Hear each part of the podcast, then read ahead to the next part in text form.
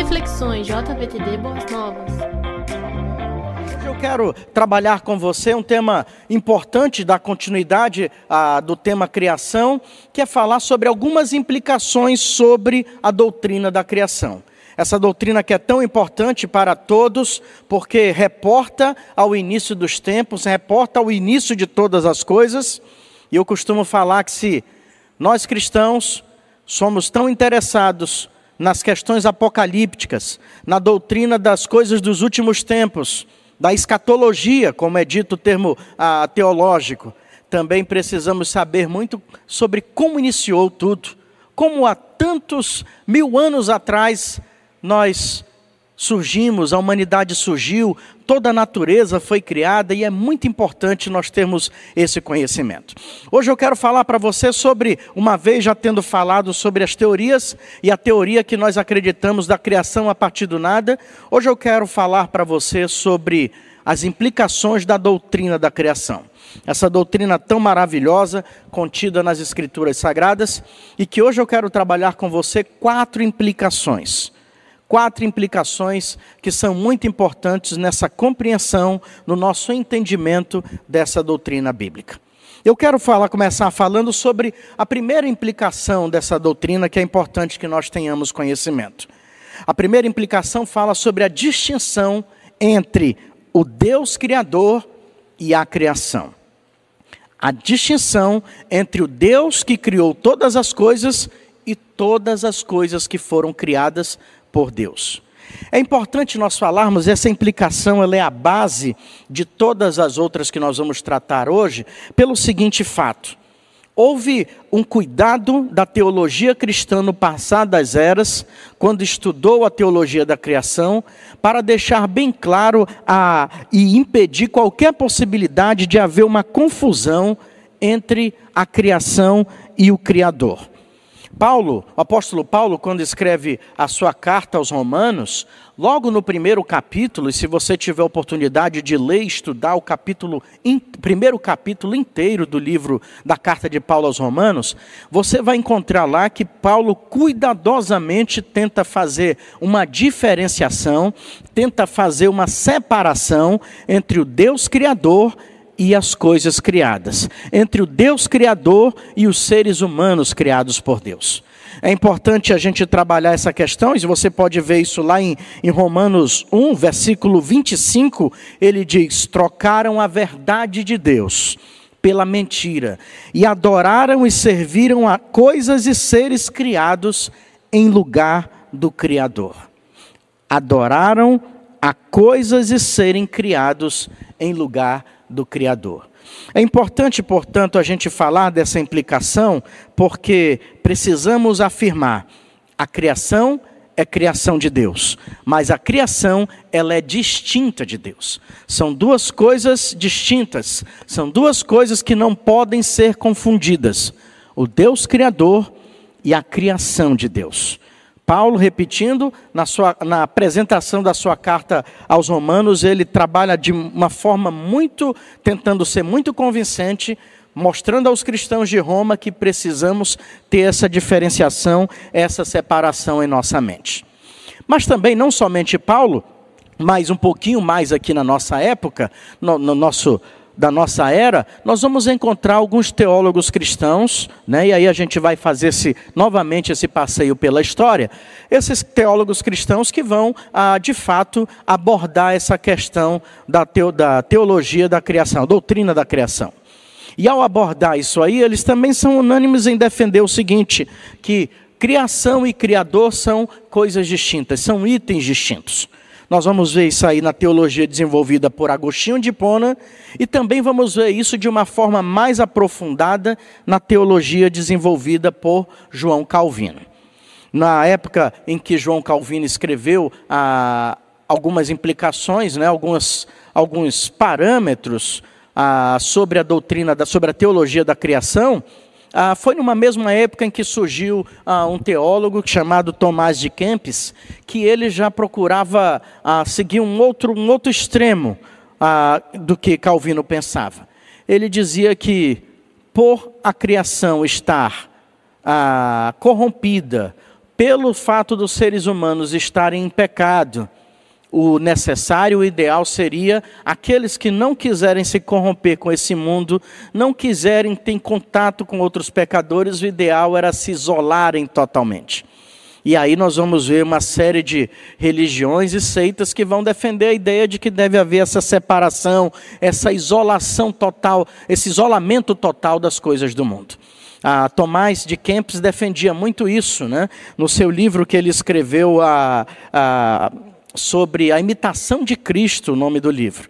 Eu tive a oportunidade de, de ter acesso a algumas folhas, é um livro de 300 e, creio que 300 páginas, e é interessante porque ele fala muito sobre a pessoa de Cristo e tem coisas excepcionais e de grande valia lá. A questão de Tomás de Kempis sobre a questão sobre a, a doutrina da criação é o ponto onde ele diz que, olha, a criação está corrompida pelo pecado. Os seres humanos estão, são pecadores. Então, melhor é você se afastar de tudo, todos. Calvino vem nessa época, começa a escrever sobre a doutrina da criação e ele procura um meio termo. Ele entende o seguinte: aí nós vamos falar sobre a afirmação espiritual do mundo. Se você observar os escritos de Calvino falando sobre a criação, você vai perceber que ele tem esse cuidado de mostrar que o mundo, de fato, a criação está corrompida, os seres humanos são pecadores, mas ele fala sobre a afirmação espiritual do mundo. O que é a afirmação espiritual do mundo? E é importante você ter a compreensão disso aí. A afirmação espiritual do mundo, defendida por Calvino, diz o seguinte: olha, os seres humanos são pecadores, a criação está corrompida, mas o fato é que não pode ser esquecido é que tanto a criação quanto os pecadores, quanto os seres humanos pecadores foram criados pelas mãos de Deus. Ele diz: não podemos tentar romper de uma forma de se isolar de tudo e de todos, pelo fato de que tudo está corrompido, está em pecado. Ele diz: não, existe uma, o que ele chamou de afirmação espiritual do mundo o mundo está em pecado. O mundo está corrompido. Pecado, homens e mulheres estão em pecado. Mas todos são criação das mãos de Deus. Todos são obra de Deus. E ele diz então o que, é que nós devemos fazer entender? Primeiro, entender que existe um Deus criador. E a criação criada por esse Deus que está corrompida, está caída, mas ambos são feitos pela mão, pelas mãos de Deus. E por serem feitos pelas mãos de Deus, precisam ser valorizados, respeitados, honrados. É isso que Calvino defendia nessa implicação. Portanto, primeira implicação sobre a doutrina da criação é justamente essa: distinguir entre o Deus Criador e a criação. Havia um problema na igreja de Roma, para o qual Paulo escreveu, tentando consertar isso aí. E há uma necessidade de nós, em pleno século 21, tentamos compreender que seres humanos são criados pelo Deus Criador. Portanto, existe uma distinção. Portanto, precisamos, a humanidade e a criação, de uma forma em geral, precisa ser valorizada, mas compreendendo que existe um Deus Criador acima de todas essas coisas. A segunda implicação que eu gostaria de trabalhar com vocês hoje trata da autoridade de Deus sobre o mundo. Eu posso dizer que essa segunda implicação está muito próxima, está muito colada dessa da primeira implicação que acabamos de falar, entre distinguir o Deus criador do da criação. Essa segunda implicação só quer reafirmar a posição do criador, a posição de Deus. O que, que trata essa segunda implicação? De uma forma bem simples para você entender. A, essa implicação define que a criação tem uma função especial criada por Deus, os seres humanos foram criados todos com um propósito, porém, tudo que foi criado, todas as coisas, a natureza, o mundo e tudo que dele há, e todos os seres humanos da face da terra, Nesta implicação, é preciso ser entendido que foram criados todos pela mão de Deus. Foi, Deus que ordenou a criação. Ele tem a posse do mundo. Houve um problema no passado, ah, no estudo da teologia, que dizia que a humanidade tinha a posse do mundo. Segundo essa, essa implicação, não é é assim que as coisas funcionam. Nessa implicação diz o seguinte: a autoridade sobre a terra, que é obra criada por Deus, está nas mãos dele, nas mãos de Deus. A humanidade não tem posse do mundo. Então você pode me perguntar, pastor, se a humanidade não tem posse do mundo, qual é o papel dela ao ser criado? Qual é o meu papel, qual é o papel de todos os seres humanos na face da terra ao serem criados por Deus? E a resposta está justamente nesse escopo, nesse plano aí da segunda implicação. Ao reafirmar a autoridade de Deus, compreendam bem, eu vou procurar falar isso de uma forma bem acessível. Ao reafirmar nesta implicação a autoridade de Deus sobre toda a obra criada, ao mesmo tempo nós podemos reafirmar, podemos reafirmar nesta implicação que Deus tem a posse do mundo e nós humanos temos a administração de todas essas coisas. Deus nos colocou, a expressão que é usada aí é a administração humana da criação. A administração humana da criação. É interessante que, ao estudarmos e ao reafirmarmos a autoridade de Deus sobre a criação, nós colocamos Deus no lugar devido dessa obra da criação do universo, da criação do mundo, da criação dos seres humanos. E ao mesmo tempo em que reafirmamos essa posição de Deus, nós também colocamos e acertamos a posição da humanidade. Deus criou os seres humanos como administradores de toda a obra criada, administradores humanos da criação. Vamos tentar exemplificar esse ponto. E, e só para deixar bem claro, estamos falando que Deus é soberano, Deus é, é, é tem autoridade sobre toda a obra criada. Mas ao ter essa autoridade, não temos muito o que explicar sobre isso. Deus foi o Criador, Deus nos criou, Deus criou a natureza. E ao nos criar e nos colocar nesta natureza, ao nos colocar neste mundo criado, Ele simplesmente nos colocou como administradores.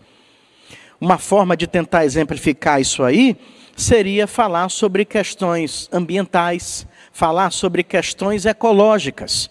Veja bem, há muito tempo se debate sobre várias formas como o planeta é tratado.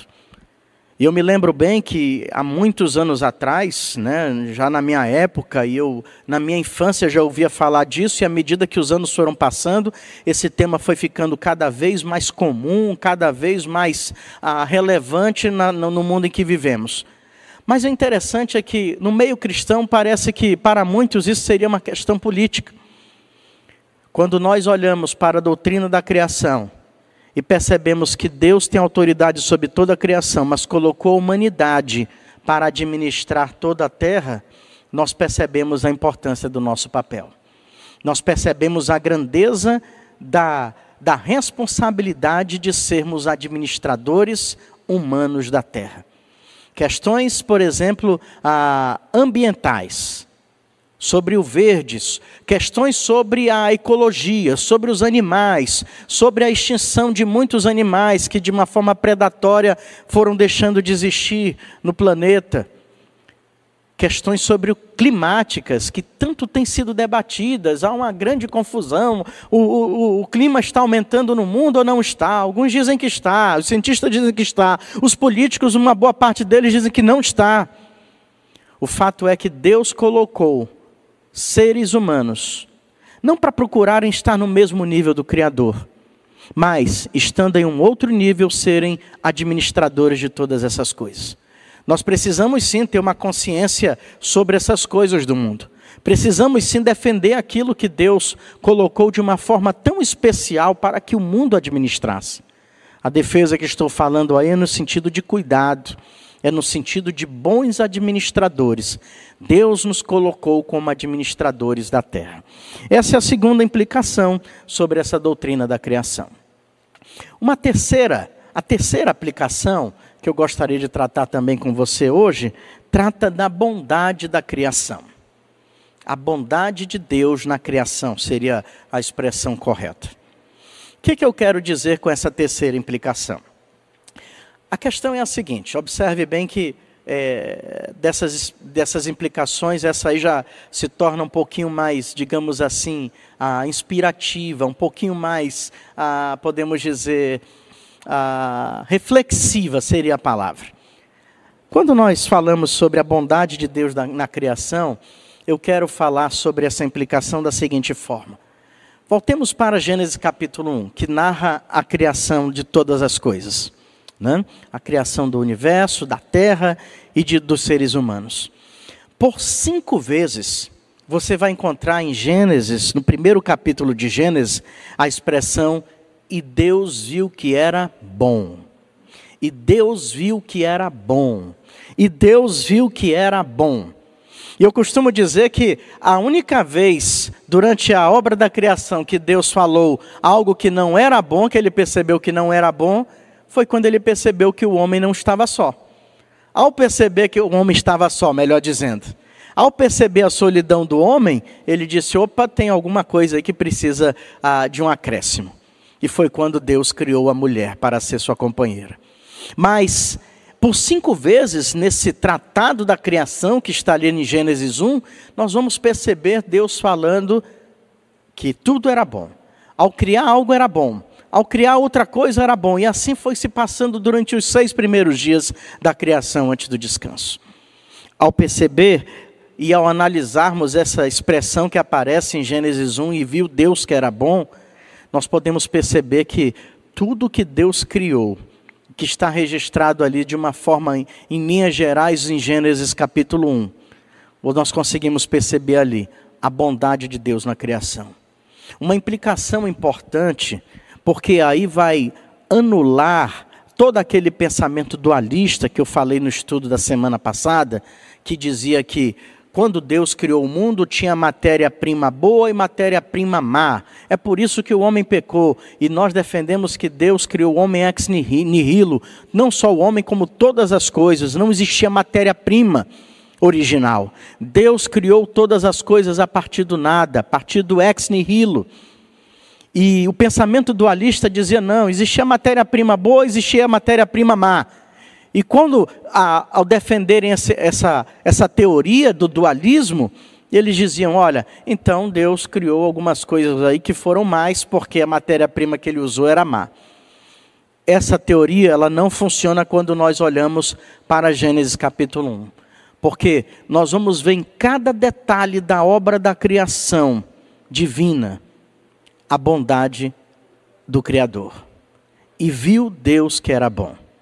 Deus criou o globo terrestre, Deus criou os mares, Deus criou os rios, Deus criou o sol, Deus criou as flores, Deus criou as rochas, Deus criou os seres humanos. Deus criou um jardim, o jardim do Éden, e colocou o homem e a mulher para administrá-lo.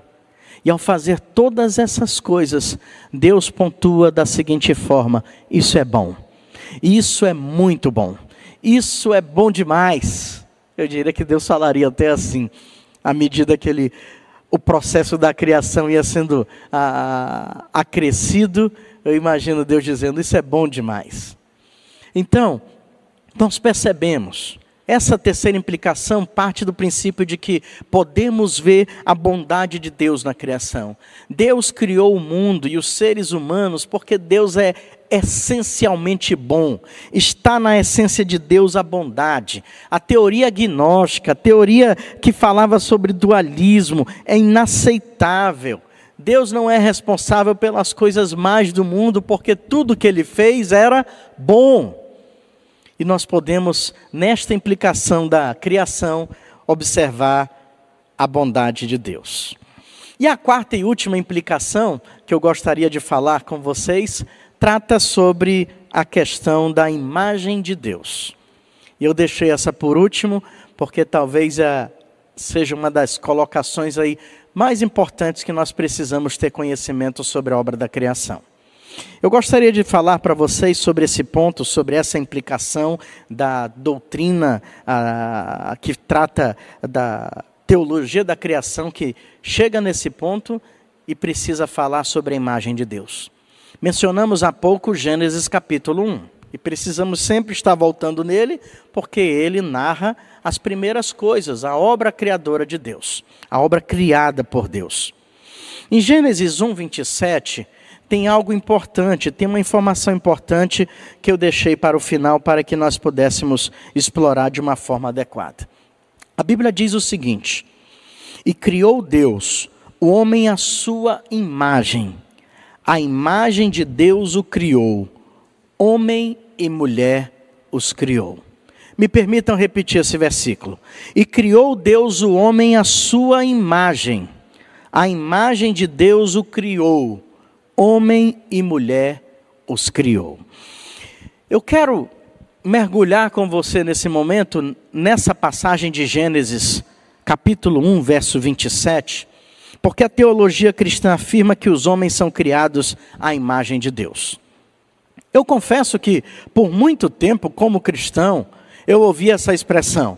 Toda vez que lia, começava a leitura bíblica, aquela leitura bíblica anual que muitos cristãos fazem, ou então quando ouvia alguma, alguma historinha bíblica na minha infância que dizia lá, e Deus criou o homem à sua imagem e semelhança, ou todas as vezes que eu ouvia uma mensagem que tratava desse tema, eu ficava pensando, o que, que quer dizer? O que vem a ser criou a imagem de Deus? Criou o homem e a mulher à imagem de Deus. Eu confesso que por muitas vezes eu me perguntei isso. Talvez seja o questionamento de alguns ainda. É possível que muitos cristãos ainda tenham essa dificuldade de compreender a dimensão ou então ter uma explicação bem palpável do que vem ser a imagem de Deus. E hoje eu quero falar um pouquinho também com vocês sobre isso. Né? Se a teologia cristã afirma que os homens são criados à imagem de Deus, nós precisamos ter uma plena compreensão disso. E essa compreensão vai passar pelo seguinte ponto, que vai levar, quando a Bíblia diz que Deus criou o homem à sua imagem e semelhança, nós estamos falando da natureza, nós estamos falando da experiência humana e nós estamos falando do destino humano. Veja como é complexa essa afirmação. Ao falar que Deus criou o homem, ao ser humano, a sua imagem e semelhança, nós estamos falando da natureza do ser humano, estamos falando da experiência e do destino humano. Isso é muito importante para nós, termos essa, esse embasamento dessa parte da criação, a teologia da criação. E o que, é que eu quero falar para você nesse ponto? Quero usar algumas ferramentas ah, desenvolvidas por vários teólogos que nós vamos mencionar agora, que durante o passar dos anos tentaram explicar o que vem a ser essa expressão e Deus criou o ser humano à imagem de Deus. Eu espero que você tenha essa compreensão a partir de hoje e seja muito mais embasada e muito mais clara para você e até mesmo para explicar para outros. Quando lemos nas Escrituras que Deus criou o homem à sua imagem e semelhança. Primeiramente, primeiro ponto que precisamos abordar dessa questão da imagem de Deus. Precisamos abordar a soberania do Criador. A imagem de Deus pode ser vista como uma parte restante da autoridade de Deus sobre a humanidade. E um teólogo, ele procurou explicar essa questão da seguinte forma. Ele dizia o seguinte: ah, Observe, por exemplo, a, aquela passagem bíblica que aparece lá nos evangelhos, que vai tratar da questão do, da, dos impostos. Quando um discípulo pergunta, ah, questiona Jesus sobre como teria que ser os impostos, o pagamento dos impostos naquela época. Jesus manda aquele discípulo pegar um peixe e nas entranhas daquele peixe tinha uma moeda. E ali Jesus pergunta: o que, que tem nessa moeda? O que, que está cunhado nessa moeda? E o discípulo responde: está cunhada, está a impressa a imagem do imperador, a imagem de César. E a resposta de Jesus para ele foi: então, deem a César o que é de César e a Deus o que é de Deus. Pastor, o que, que tem a ver esse exemplo com a criação? E o teólogo que usou esse exemplo, ah, registrado nos evangelhos, ele foi muito feliz na colocação e na exemplificação. Porque Assim como nas moedas daquela época de Jesus era cunhado o, a face, a imagem do imperador, do governante da época, do César, para que todos que tivessem mão, as mãos aquelas moedas pudessem ver a face do César, de César. o teólogo da, de uma época passada nos ensina o seguinte: assim também Deus imprimiu a sua imagem nos seres humanos. Assim Deus imprimiu a sua imagem em nós. César tinha autoridade para mandar imprimir moedas com a sua face. Deus tem autoridade sobre a terra para imprimir nos seres humanos a imagem dele. E assim ele fez desde o início. Isso é magnífico, isso é maravilhoso, porque Deus criou a mim e a você, e como um toque especial, e usando toda a sua soberania, Ele diz: Eu vou colocar a minha imagem nos seres humanos na terra. Essa é uma primeira forma de abordar essa questão da imagem de Deus. Uma segunda forma de abordar, e que era muito desenvolvida também por Agostinho, trata da questão da correspondência humana a Deus. Agostinho escreveu sobre isso e ele dizia o seguinte: me permitam ler. A imagem do Criador, isso está na obra de Agostinho com o nome da Trindade, ou então em latim, De Trinitate. Agostinho escreveu o seguinte: a imagem do Criador deve encontrar-se na alma racional ou intelectual da humanidade. A alma humana foi criada à imagem de Deus para poder fazer uso da razão e da inteligência, para assim se aproximar de Deus e contemplá-lo. Vamos tornar um pouquinho mais claro sobre isso, e eu vou ter que usar aqui um conhecimento mais moderno de um, de um homem que foi professor de física teórica da Universidade de Cambridge, que após fazer várias abordagens sobre a Bíblia e fazer vários estudos, ao se aposentar como professor de física em Cambridge, esse, esse homem, chamado John Polkhorn, se tornou um teólogo e hoje atua até como um presbítero numa igreja. John Polkhorn dizia, diz o seguinte: há coisas na ciência, há coisas no mundo que só podem ser compreensíveis, que só podem ser abordadas, que só podem ser exploradas pelo homem, porque Deus correspondeu à sua inteligência, o seu intelecto, a sua capacidade de raciocínio, ele colocou isso nos seres humanos. Ele diz e afirma esse cientista, esse professor de física, o seguinte: não seria possível o homem conseguir explorar, a humanidade conseguir entender e conseguir desenvolver tantas coisas como já foram desenvolvidas e continuam sendo desenvolvidas no passar das eras, se Deus não tivesse colocado uma correspondência da sua inteligência e do seu raciocínio na mente do homem. Deus não conseguir, o homem não conseguiria sequer se aproximar de Deus nessa busca pelo conhecimento de Deus, se Deus não tivesse colocado itens na sua razão, se Deus não tivesse colocado acessórios na sua composição, para que ele pudesse pensar, para que ele pudesse raciocinar, para que ele pudesse desenvolver coisas de inúmeras que nós podemos encontrar em toda a história da humanidade. Vejam bem, Agostinho já desenvolvia esse pensamento. Um cientista do nosso tempo também desenvolve isso, dizendo: olha, existe uma harmonização, existe uma correspondência, existe uma espécie de ressonância divina da mente de Deus com o raciocínio humano, para que o homem pudesse desenvolver e pudesse crescer como nós vemos. E aí nós vamos poder, ah, poderíamos citar inúmeros exemplos, dentre eles o avanço da ciência, né, a, a galgada da medicina.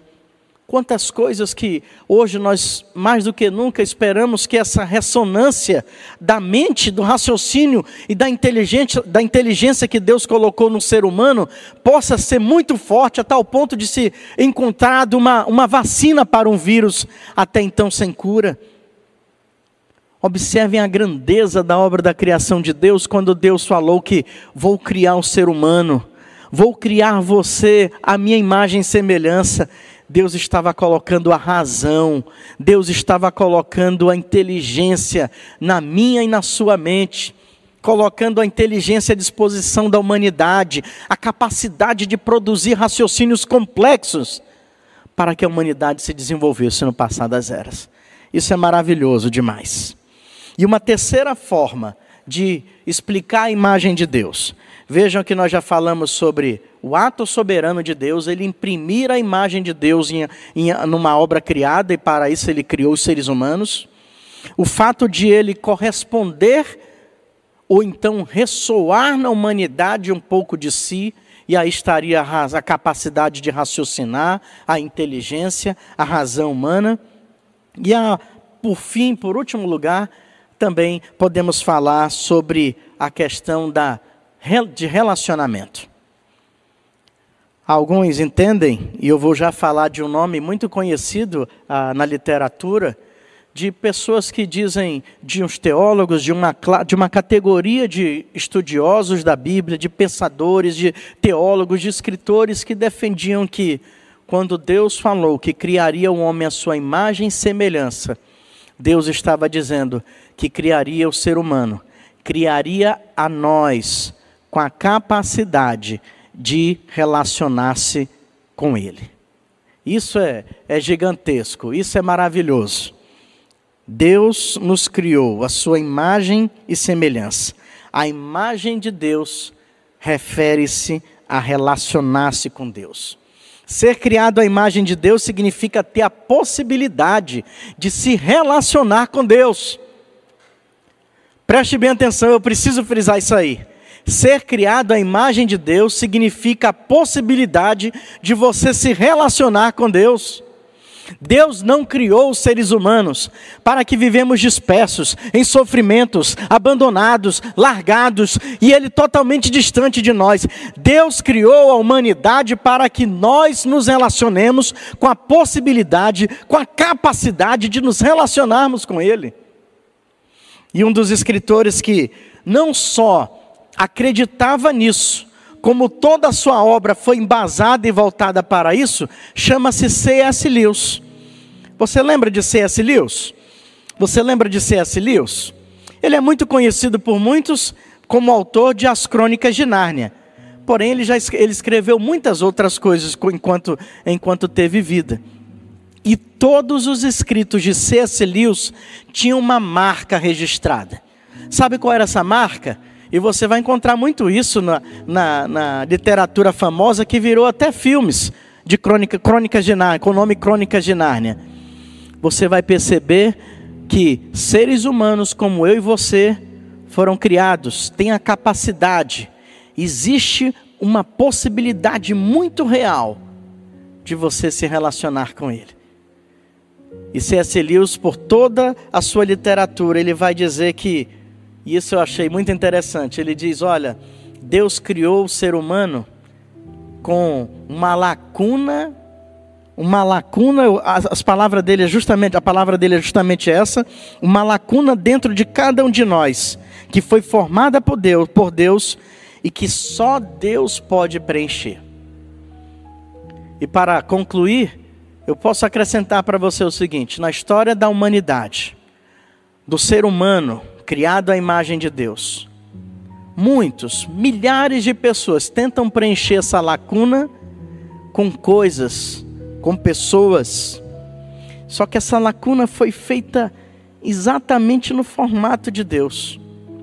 E sabe por que Deus criou essa lacuna? Para que eu e você pudéssemos nos relacionar com Ele. Para que eu e você pudéssemos perceber que existe um vazio e que esse vazio só pode ser preenchido, só pode ser ocupado por Deus. Essa é a imagem de Deus. Isso é ser criado conforme a imagem de Deus, segundo essa implicação. E eu concluo minhas palavras maravilhado com esse estudo, porque eu consigo compreender agora a grandeza da de quando naquele dia lá na criação de todas as coisas, Deus disse: Vamos criar o homem. Houve uma reunião da Trindade nos céus. Deus Pai, Jesus Cristo e o Espírito Santo estavam reunidos na eternidade, nos lugares celestiais, e ele disse: Vamos criar o ser humano. Mas olha, não vamos criá-lo como criamos toda a obra criada até agora. Vamos criá-lo como administrador de tudo que foi feito tudo que Deus com muita bondade criou, vamos colocá-lo também com a imagem de Deus. Vamos criá-lo com a impressão de Deus, com a razão, com a capacidade de raciocinar, com a inteligência, para que ele possa se desenvolver no passar das eras e usar isso para o bem. Vamos criá-lo de tal forma que ele perceba que existe uma lacuna dentro dele, que é do tamanho de Deus e que só pode ser preenchida por Deus. Ao compreender a teologia da criação dessa forma, eu posso dizer que nós vamos valorizar as nossas vidas, vamos respeitar e honrar tudo que foi criado nesse mundo, mesmo sabendo que somos pecadores, mesmo sabendo que a criação está decaída mas sabendo que o Deus Criador colocou a imagem, de dele em no, a imagem dele em nós, para que o busquemos, para que nos desenvolvamos nessa vida e para que cuidemos de tudo aquilo que ele criou. E que você tenha essa compreensão a partir de hoje. Que Deus abençoe a sua vida.